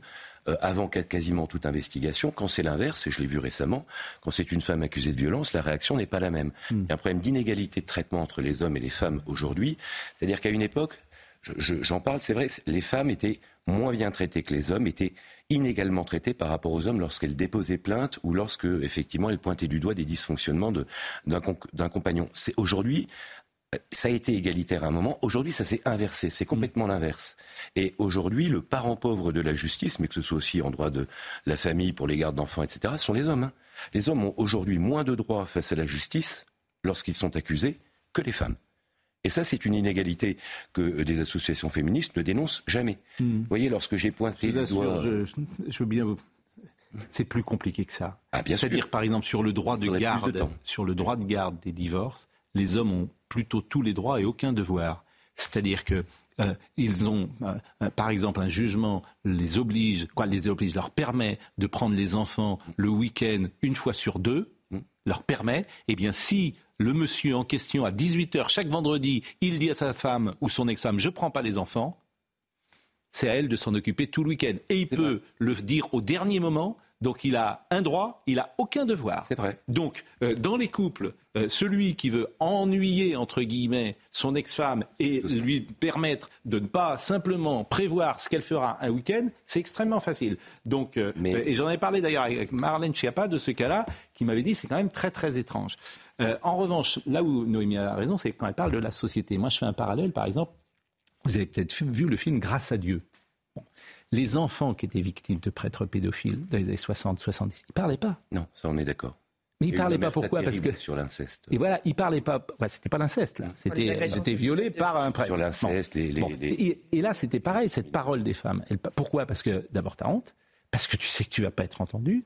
Parce que la société a changé, etc. Oui, mais on ne peut pas sacraliser la part. Vous voyez, on peut pas. Les femmes, ça n'existe pas. Il y a une femme, hmm. une autre femme, une autre femme. Ah, ça, c'est à la justice. Et, ce qui est terrible, ce qu'on dénonce, en fait, c'est de sacraliser la parole. Qu'est-ce que vous aimeriez C'est-à-dire qu'une plainte, qu'on ne puisse pas parler euh, médiatiquement, par exemple, d'une plainte, ça serait quoi la solution? Ben, Vous voyez, c'est très délicat parce que vous ne parlez pas, quand je dis vous, hein, c'est pas hmm. vous, euh, ad nominem, mais vous, la presse, vous ne parlez pas d'une plainte euh, à titre d'information, vous en faites de l'investigation. C'est-à-dire que on voit que les journalistes aujourd'hui, qui sont des journalistes d'opinion, ne peuvent pas euh, s'empêcher de dire euh, ou d'essayer de, démontrer la culpabilité mmh. de la personne visée par la plainte. Je pense à Nicolas Hulot. Euh, il y a eu un, un, grand format qui a été fait sur lui à 52 minutes. Toute l'émission tendait à démontrer qu'il était coupable, à lui faire son procès. Si c'est que de l'information de dire, ben voilà, il y a sept plaintes ont été déposées contre Gérard Depardieu, mm. il conteste les faits, dont acte. Mais oui, on mais peut pas derrière faire un plateau de deux heures, trois heures. Les journalistes, pardonnez-moi, les journalistes. C'est là où le problème, c'est qu'on fait le procès avant le procès. Non, les journalistes investissent sur tous les sujets. Mais c'est normal. Mais qu'on relate l'information, investigue, et qu'on interprète l'information, c'est ça mon problème, parce que les seuls qui peuvent l'interpréter, mais c'est la justice qui peut l'interpréter. Alors donc les journalistes ne doivent pas. Il y a une jeune femme qui est Et que fait-on quand la justice ne peut plus effectivement se prononcer parce qu'il y a une prescription est-ce que ça veut dire qu'on ne peut pas parler d'un sujet? alors, alors, alors, attention, c'est-à-dire que quand il y a une prescription, alors il faut aussi, les journalistes sont citoyens, vivent dans un État démocratique mm. avec des lois. Quand il y a une prescription, elle s'impose à tout le monde et il faut l'accepter. C'est-à-dire qu'une femme ne peut plus prendre la parole c'est la loi. C'est-à-dire que j'ai l'impression que parfois. Il ne faut pas revenir sur la prescription au fond? Mais on peut revenir sur la prescription. vous, vous y êtes favorable, c'est ça ma question. Alors, moi, je suis, je, suis favorable à tout ce qui peut euh, empêcher une impunité mm. et permettre des investigations. Parce que je préfère effectivement qu'il y ait des investigations et que ça se finisse comme Luc Besson par un non-lieu. C'est une décision. Un non-lieu d'ailleurs, il n'a pas été Mais après, après, donc moi, ça ne me perturbe pas. Ce qui mm. me perturbe, c'est d'entendre. Euh, qu'on est offusqué par le fait qu'il y a une loi qui s'appelle la prescription. C'est la loi, c'est tout. Euh, et c'est une loi votée par les citoyens français euh, euh, au travers de leurs députés à l'Assemblée nationale. Elle s'impose à tous. Mm. Mais simplement, moi je suis pour qu'il y ait des procès et des procédures. Mm. Ce que j'aimerais, ce que je regrette, c'est que, vous voyez, Luc Besson, et vous l'avez dit, même quand la justice tranche.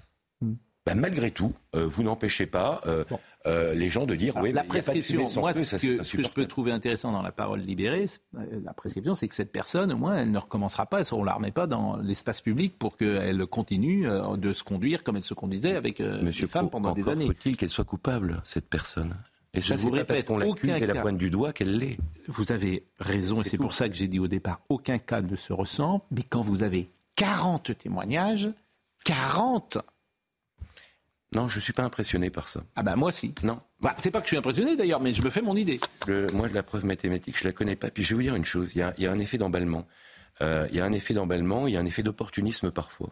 Et moi, je pars pas du principe que les hmm. femmes ni sont de bonne foi, ni de mauvaise foi. Je les connais pas. Elles sont pas mieux que les hommes ou moins bien que les hommes, les femmes. Hein. Et c'est pas parce qu'une femme accuse qu'elle dit la vérité. J'en sais rien. J'entends bien, mais quand il faut, il faut, il faut, s'émanciper de ça. Et c'est pour ça que la froideur de la justice, hmm. le côté analyse hmm. judiciaire, rationnelle, euh, croiser les preuves, ce qu'on appelle les vérités croisées, ça c'est efficace et ça permet d'arriver à la vérité. Sinon, euh, vous imaginez bien que euh, monsieur, il n'y a même pas besoin de faire de procès à Monsieur Depardieu, il suffit de dire. Non mais je parlais pas de Gérard, je pensais pas à Gérard Depardieu. 13, Personne n'a rien à dire. Je pensais pas Gérard Il ne fallait pas que Vanessa Springora écrive un livre qui s'appelle Le consentement. Est-ce qu'il ne fallait pas que Camille Kouchner écrive un livre qui s'appelle La, Grande des Familia, puisqu'elles évoquent des faits qui, effectivement, sont prescrits Attendez, je, ne mais pas du tout. Je, vous ai dit sur la prescription. on, a le droit de dénoncer, mais encore faut-il aussi laisser la parole à ceux qui se défendent. Et je, constate que dans l'espace public, ceux qui se défendent ont une parole qui est complètement réduite à néant. Vous l'avez dit, qui sont même écartés de certains médias, même lorsqu'on reconnaît leur innocence. Et je pense que ce n'est pas que ceux qui accusent qui ont droit à la parole. Je trouve qu'ils se défendent. Je vais vous dire. Tout le monde. Pardonnez-moi. Ceux qui sont accusés. Mais on monsieur, a le droit d'en parler, naturellement. Monsieur, je trouve c'est sain même. Pardonnez-moi. Pas tout à fait. Je trouve qu'ils se défendent pas beaucoup. Et pour une raison simple, c'est qu'ils ne peuvent pas se défendre. Parce que si, par exemple, les accusations étaient fausses, c'est assez facile de dire vous me mettez à la télévision face à toutes mes euh, accusatrices. Et on va voir. Personne ne dit ça. Parce que si vous êtes accusé à tort, admettons que par exemple on vous accuse de viol, mmh. c'est extrêmement simple. Il y a dix personnes qui m'accusent de viol? Très bien.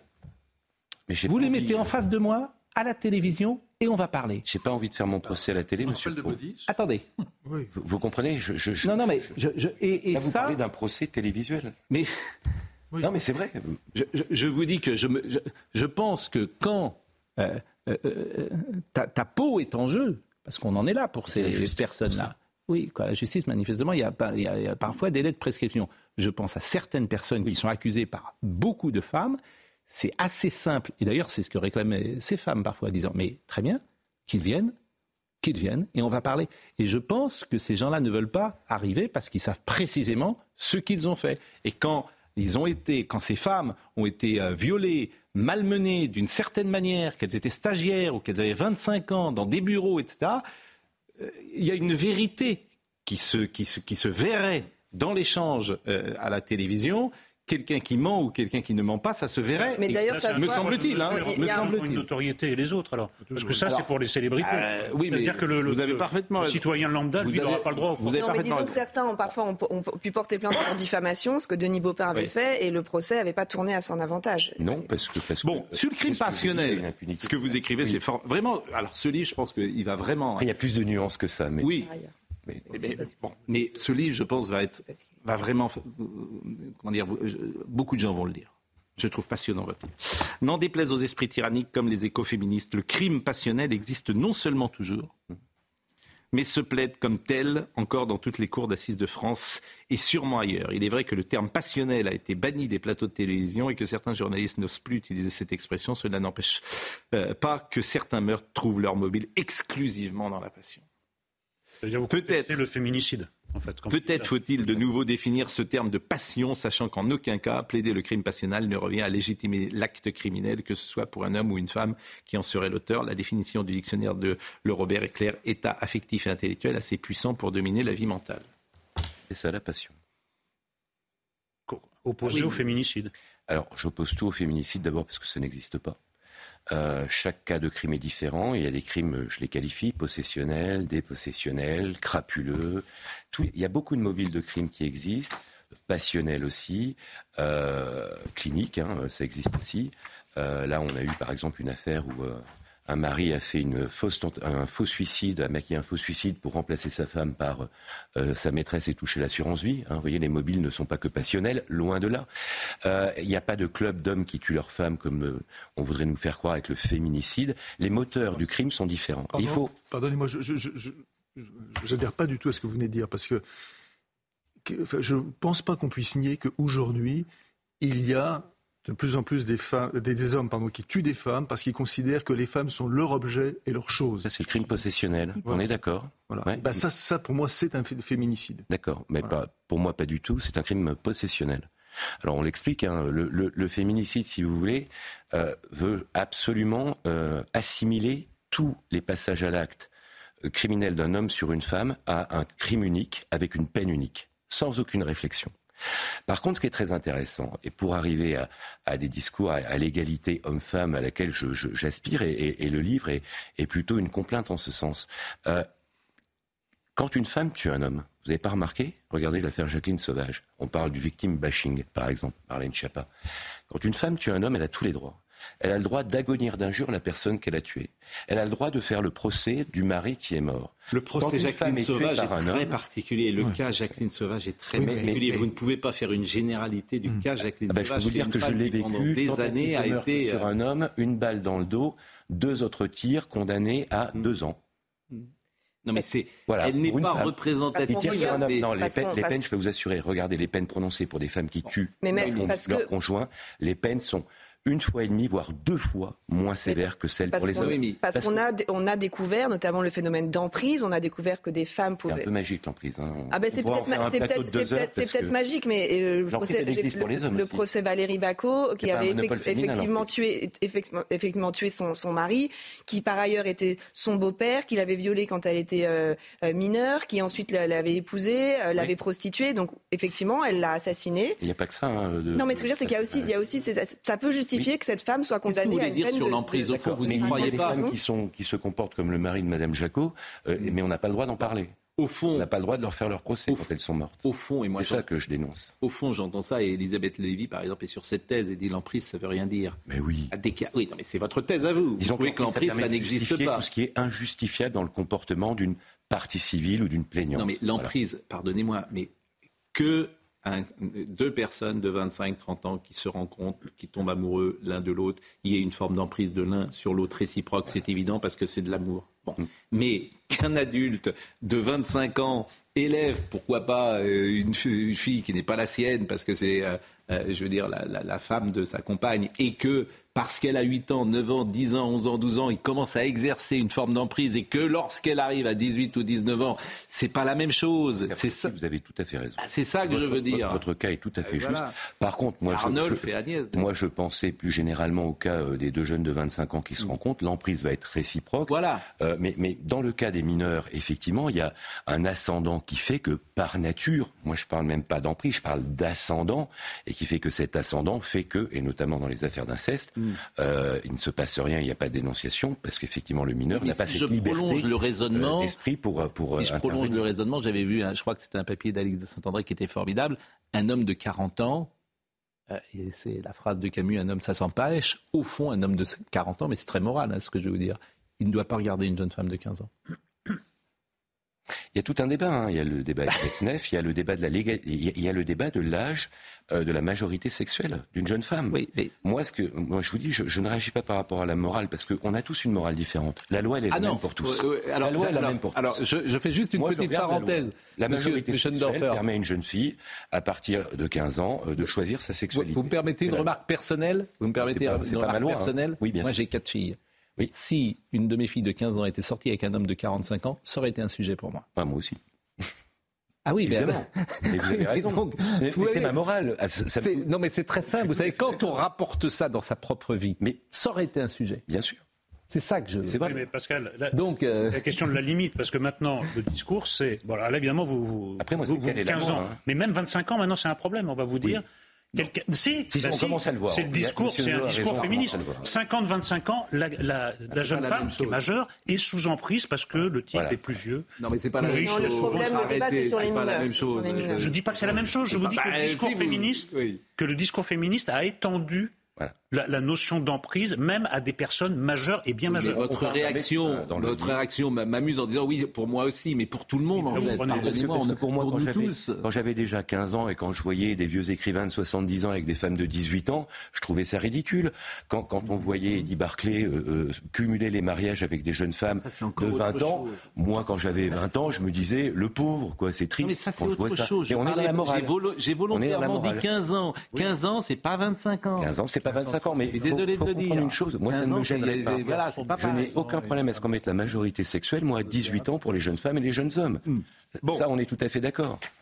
Euh, je ne dirais pas non plus, comme pour m'excuser d'avance, que le mouvement MeToo a quand même permis de libérer la parole des femmes. Cela fait plus de 20 ans que nous sommes sortis de la société patriarcale de l'Occident. Cela fait, s'il vous plaît, euh, monsieur Jamais, euh, on est en pleine émission si ça vous ennuie pas. Cela fait maintenant plus de 20 ans que l'on prend pas parfaitement en considération les plaintes des femmes qui se disent victimes de viol et c'est bien évidemment ainsi que cela doit être. D'ailleurs, peut-être que vous avez vous-même sur une société qui était différente. C'est pour ça que moi j'aime bien quand vous êtes là, Dominique, c'est que. Mais non, mais c'était une société. Vous avez connu une société. parler quand je C'est une société qui était différente et peut-être sur ces sujets-là, avez-vous un avis? Non, non, mais il, est non seulement positif, mais il est sain, il est salubre que certains comportements masculins, euh, n'épiloguons pas, ne soient plus impunis. Ça, c'est fabuleux. Enfin, la fin de l'impunité. Qu'il y ait des condamnations judiciaires pour certains comportements, c'est normal. Qu'il y ait des condamnations morales, cela se comprend tout à fait. Mais qu'on en soit venu, ce qui est le cas à l'heure actuelle en France, comme aux États-Unis, d'où vient évidemment toujours la lumière, qu'on en vienne à infliger une peine de mort sociale à des gens qui bénéficient de non-lieux qui sont acquittés, c'est une dérive incroyable. Et on en est venu effectivement, lors du dernier festival de Venise, par exemple, à s'étonner de la présence dans un festival de cinéma de Roman Polanski, de Woody Allen et de Luc Besson. Bien que les deux derniers n'aient eu en aucune manière à faire, enfin n'étaient en aucune manière condamnés. Je fais que dire et écrire ce que dit Monsieur Jamais. Voilà. Eh ben, vous faites bien. Bah oui, je, suis tout à fait d'accord avec vous. Et je trouve que, euh, en fait, les gens ont une image de vous qui ils vont peut-être vous découvrir aujourd'hui très différent de ce qu'ils imaginaient que vous étiez lorsque vous interveniez dans les procès. Je suis affreux dans les procès, c'est mon métier. ils, découvrent quelqu'un euh, de très posé, mm. très calme, convaincant dans ses arguments, on peut ne pas être d'accord, euh, très précis, et effectivement, alors Noémie, bon, je ne sais pas comment vous avez ressenti ce livre. Vous connaissez euh, Monsieur euh, Schellenderfer, euh, oui, on a. Croisé. C'est le procès, c'est le procès évidemment de Jonathan David, dont, vous parlez d'ailleurs en disant que c'est qu'il a eu un écho médiatique qu'il n'aurait jamais dû avoir et que ce sont les médias qui se sont emballés.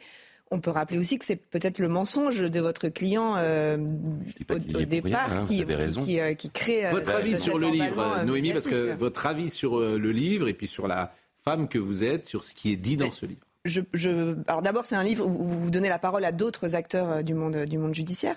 Euh, je partage pas tout ce que vous dites sur le fait que depuis 20 ans, on peut maintenant, on, prend en compte la, la, parole des femmes pour avoir souvent recueilli des témoignages de, femmes qui, qui, qui n'ont pas ce, cette vision-là et qui parlent des difficultés qu'elles ont, pu, euh, qu'elles ont pu connaître. Et je pense effectivement que euh, ce que vous dites sur l'emprise, je ne le partage pas non plus euh, totalement. C'est, c'est étayé, des experts, maintenant des psychologues, des psychiatres qui viennent expliquer les ressorts qu'il peut y avoir dans certains cas. Et encore une fois, on ne parle pas de, dans un couple, mais je trouve que c'est, ce sont des débats, en tout cas des sujets très intéressants.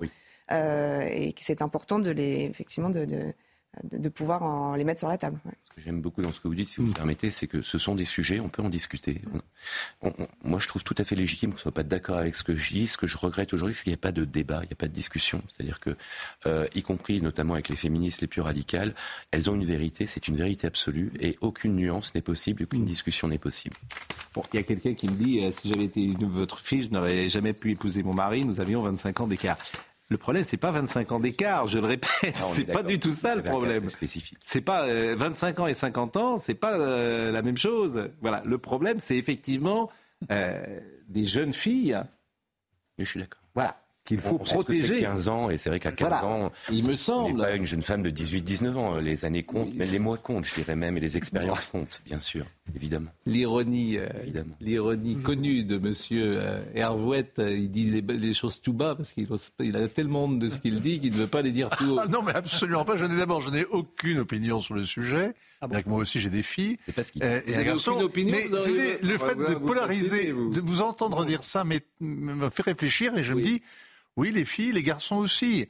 Un garçon de 14-15 ans et une femme de 39-40 ans euh, ne sont pas dans un rapport très égal, hmm. égalitaire. C'est vrai. Euh, oui. Alors, je n'ai pas du tout honte de vous l'avoir, de vous l'avoir chuchoté, puisque je vous le dis. puisque je vous le dis euh, à haute voix, et je vous laisse le méditer. Bah, de toute façon, la majorité sexuelle, c'est pour les garçons et les filles. Donc, ce que vous dites, oui. Mhm. oui. Bon, en tout cas, c'est pas... pas une bleuette. Oui. D'accord. Après, pour les hommes, c'est ce que je dis aussi, on ne pose jamais la question. C'est là où on est dans l'inégalité. On ne pense qu'aux filles ou aux femmes. Mm. Mais un jeune homme de 15 ans qui a des relations sexuelles avec une femme de 50 ans. il y a eu des, des femmes condamnées. Hein. Oui, mais il y a aussi, il y a aussi des jeunes hommes de 15 ans qui ne s'en sont eu, Il y a eu le, la euh, célèbre euh, père Gabriel Russier. Avec une intervention de Pompidou avec, euh, mémorable. exactement. Mémorable. Autre époque. Mémorable. Oui, mais, mais, mais, mais oui, autre époque avec. En fait, aujourd'hui, si vous voulez, on peut aussi, euh, euh, chacun a une vie. Euh, moi, quand j'étais plus jeune, je fréquentais des femmes souvent beaucoup plus âgées que moi. Je n'ai pas été victime de quoi que ce soit. Vous étiez sous emprise, cher ami. Eh ben, j'en étais ravi. voilà. Mais on était aussi à une époque où on se posait peut-être moins de mauvaises questions qu'on ne s'en pose aussi aujourd'hui. Voilà. Aujourd'hui, on est victime de tout et de tout le monde constamment, et je dénonce aussi cette société de victimes euh, omniprésentes. Vous prenez dans les divorces aujourd'hui, 9 femmes sur 10 vont vous dire mon mari est un pervers narcissique. Je suis victime de tout. C'est pas si vrai que ça. Et des accusations d'attouchement sur les enfants qui sont effroyables parfois. Ben, Parce que là, c'est la disqualification. Euh, social Ah immédiat. ben là, vous perdez le droit de garde, vous Ouais. perdez tout avant tout procès, et trois, quatre ans après, on se rend compte Non, mais il y a qu'en réalité, c'est une plainte utilitaire. C'est très subtil, hein, le, le Non, mais sujet là, vous avez- c'est euh, est passionnant, vous mais... Moi, je vous écoute ce matin. et c'est- Bah, vous savez, moi je le dis souvent, il suffirait par exemple Mm. à mon épouse, qui est une, une féministe convaincue et une femme de tête, intelligente, il lui suffirait de se griffer un coup le bras si on s'engueule, de courir chez les gendarmes et de dire, vous savez, euh, euh, mon mari, c'est Randall Schroederfer, les gendarmes seraient ravis de la recevoir, euh, vient de me sauter dessus, il m'a agressé, il m'a griffé, il a essayé de me violer. Je peux vous assurer que trois heures après, je suis en garde à vue pendant 48 heures, je fais la une des gros titres, enfin l'avocat Randall Schroederfer euh, qui défend euh, les causes qui défend euh, en garde à vue, vous voyez, pour viol, et là tout de suite tout le monde va dire, ben, sans douter quand même, hein, vu sa tête, vu ses déclarations, vu ses livres, euh, alors que tout est faux. Et comment je pourrais me défendre? Il y aura toujours quelqu'un pour dire mais pourquoi vous accuserait-elle si ce n'était pas vrai? Qu'est-ce que je fasse avec ça? Je, veux- je vais dire il me faut un procès. Il, il faut qu'on fasse des expertises. Il faut qu'on prenne des témoignages. Un procès, pas une condamnation péremptoire, immédiate, médiatique, instantanée, un procès. Et c'est ce qu'on dit dans le livre. Laissez faire les procès. Mais il ne faut pas donner l'impression non plus qu'il y a un énorme, tout un tas de femmes qui portent de fausses accusations. Qu'est- Qu'ont-elles à gagner? Ce que je veux dire, c'est que Et c'est passionnant. Et c'est pour ça vraiment, je voulais. Dans le livre, on en cite deux pour un médecin et un prêtre, et euh, c'est pour ça que le chapitre s'appelle MeToo ou Mytho. Il y a des femmes MeToo, il y a des Mm. femmes Mytho. Euh, euh, Monsieur Schwerdorfer, euh, on va avoir le Somaya Labidi va nous rappeler les titres, mais euh, souvent on reçoit quelqu'un hein, pendant une demi-heure et puis généralement on fait des allers-retours entre l'actu et, et le livre. Là, j'ai vraiment voulu, euh, je trouve passionnant votre livre, passionnant ces sujets, passionnant ce que nous venons euh, de dire ensemble et ça demande effectivement beaucoup de nuances. C'est pourquoi c'était euh, bien de vous écouter. J'aime beaucoup la couverture. C'est moi. Mais oui, mais justement, je trouve qu'elle est la couverture.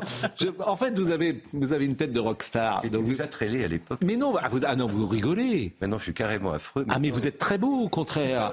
Ah, je trouve que vous, vous êtes, mais vous êtes formidablement beau. Ah non, non, non, non, vous avez une tête. euh, Vous ressemblez, vous savez à qui vous ressemblez? À Jean-Claude de Drouot dans euh, comment, euh, comment Thierry Lafronde. Vous vous souvenez les gens de Mogador? Non, il Euh, Vous ressemblez, vous avez des faux airs de Jean-Claude Drouot dans dans, dans, dans Thierry Lafronde et les gens de Mogador. Magnifique. Avec Marie-Josée Nat. Euh, Somaya Labidi. Selon son entourage, Emmanuel Macron va rencontrer le président égyptien Abdel Fattah al-Sisi au Caire. Et avant cela, tête à tête en ce moment même entre le chef de l'État et le roi Abdallah II de Jordanie à Amman. Objectif de cette rencontre, réactiver le processus de paix entre Israël et la Palestine. C'est la deuxième étape du voyage du chef de l'État au Proche-Orient, destiné à marquer la solidarité de la France avec Israël. Lancement d'une concertation sur la réforme du congé parental, annonce Aurore Berger. Une concertation avec les organisations syndicales et patronales. La ministre des Solidarités souhaite en effet un congé, je cite, mieux rémunéré et partagé entre les parents, a-t-elle déclaré. Et puis l'oura- l'ouragan Otis de catégorie 5 est arrivé au Mexique. L'inquiétude se concentre plus particulièrement sur Acapulco, au lieu du tourisme sur la côte pacifique. Cet ouragan est, je cite, extrêmement dangereux et possiblement catastrophique, prévient le NHC, Centre national des ouragans américains. Et vous voyez, c'est impossible de tirer euh, une généralité sur ces sujets-là. Ce n'est que du cas par cas. Il y a quelqu'un qui dit J'ai rencontré ma femme, elle avait 15 ans, et il dit J'en avais 21. Nous sommes ensemble depuis 36 ans et on a deux enfants. Mais c'est encore pas pareil. C'est pas pareil, euh, bien sûr. Euh, donc chaque cas est, est- est vraiment différent. Et euh, c'était un plaisir de, de vous écouter. Il est sorti quand le livre? Il est sorti euh, ce matin. Ah bah écoutez, vraiment, euh, 10 affaires criminelles incroyables. Et je pense que vous allez... Enfin, pouvoir le lire. Mais... vous allez pouvoir le lire, vous dites non, c'est vous qui l'avez écrit, non. dites pas Non, ça. tout écrit. Mais vous, êtes- Mais vous- et alors, et vous avez un truc euh, qui Ouais, n'existe plus aujourd'hui. Vous avez de la dérision. Faites très attention à vous. Je suis un enfant des années 80-90. Mais oui. on est loin de cette époque. Vous voyez, mais, vous euh, privilégiez l'effet de manche à la Eh oui. l'efficacité promotionnelle. C'est ouais, travers professionnel, ça. Petite oui, remarque ironique qui était. Je reste avocat. Oui, C'est- tout à fait. Bon, vous avez toujours voulu être avocat? Pas du tout. J'ai jamais voulu être avocat. C'est un accident de la vie. Et vous vouliez faire quoi? Je voulais travailler. Je voulais bien gagner ma vie. J'ai pris la fac de droit pour ça. Avant, j'étais dans le tourisme. Ouais. J'ai commencé la fac à 25 ans. Euh, je faisais beaucoup de choses. J'étais mannequin aussi. Bon. Et puis un jour, je me suis dit, il faut que je gagne ma vie. J'ai pas de diplôme. J'ai que le bac. Et dans les années 80-90, pas de diplôme que le bac. On gagnait 6 000 francs par mois. Je travaillais la nuit après dans les hôtels. Et j'ai pris la fac. Et puis un jour, j'ai vu un concours. Je savais pas ce que c'était. C'était le concours d'entrée à l'école d'avocat.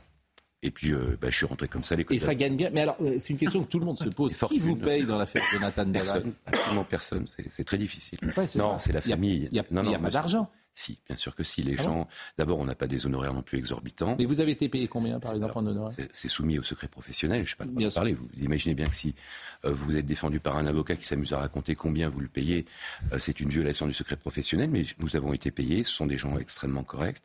Nous ne faisons aucun procès non payé. Euh, et d'ailleurs, à l'époque, beaucoup de gens offraient leurs services gratuitement à Jonathan Daval. Ça n'a pas été notre cas.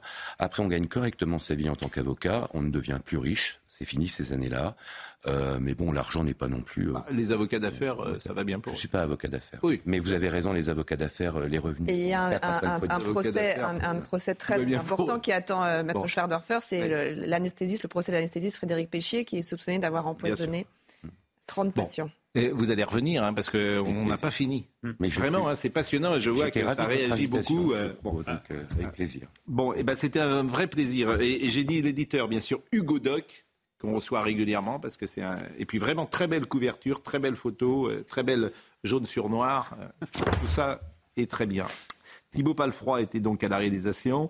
Euh, Marion Evry était avec nous. Jean-François Couvelard était là aussi. Merci à Marine Lançon, à Benoît Bouteille. Toutes ces émissions sont retrouvées sur cnews.fr. Jean-Marc Morandini dans une seconde.